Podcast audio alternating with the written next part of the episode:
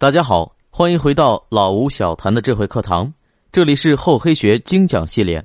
前面我们讲过，李宗吾的人性心理研究方法是参考了物理学、电磁学的。他认为心理现象与电磁现象很像，人有喜好、厌恶的情感，电磁有相吸、相斥。我喜欢的东西就把它拉近，我不喜欢的就把它推远，所以这两个现象非常类似。李宗吾用这个理论绘制过孟子关于亲疏关系的学说。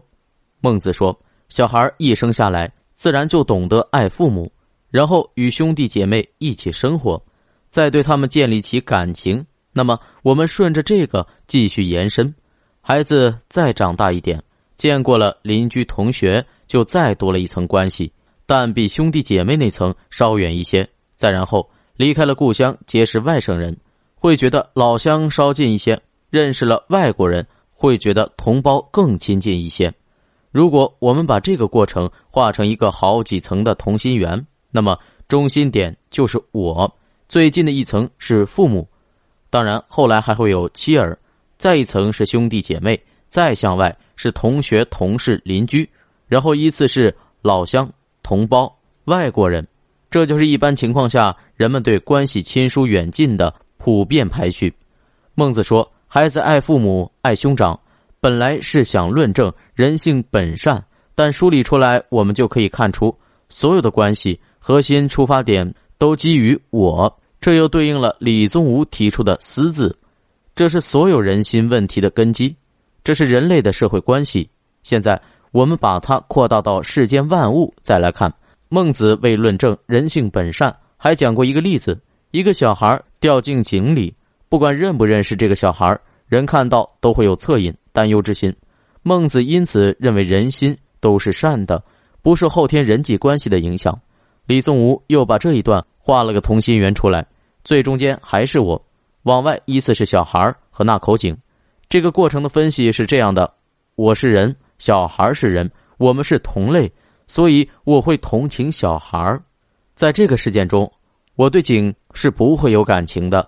其次，我怕死，我也怕自己掉进井里，所以小孩掉井里，我会担心，怕他会死。如果我本身一点都不怕死，也不怕掉进井里，那么看见小孩掉进去。我也不会有太大反应，所以孟子的这个例子反而进一步证明，人对世间万物感情仍是基于我，基于我的身份类别，基于我与生俱来的天性。现在我们把人际关系和世间万物的关系图合并起来，就得到了人们对亲疏远近的一个普遍认知。首先，最核心的出发点是我，紧接着是父母妻儿，然后是兄弟姐妹、其他亲人，再然后。是朋友、同学、同事、邻居，然后是老乡、同胞，然后是和我们同一属性的整个人类。到这里，我们的社会关系图谱就到头了。接下来是整个自然界的关系，在自然万物除了人类以外的物种之外，我们感情上更亲近、更容易关心的是和我们一样生命属性明显的动物，然后是花草树木，再然后就是无生命的物体了。在它们之中，我们心理上更近的，又是和我们关联更大的东西。比如，地球会优先于其他星球，太阳系会优先于其他星系。这个关系图谱可以一直向外延伸下去，但无论延伸多远，核心的我与我同宗、同族、同类，与我相关的程度，这个核心依据永远不会改变。每个人社会关系的亲疏远近。都脱离不开这个多层同心圆。我们在建立自己的关系圈或者分析别人关系网的时候，一定不要忘了这其中的逻辑和层级。感谢大家收听厚黑学系列，欢迎继续关注老吴小谈，我们下节再见。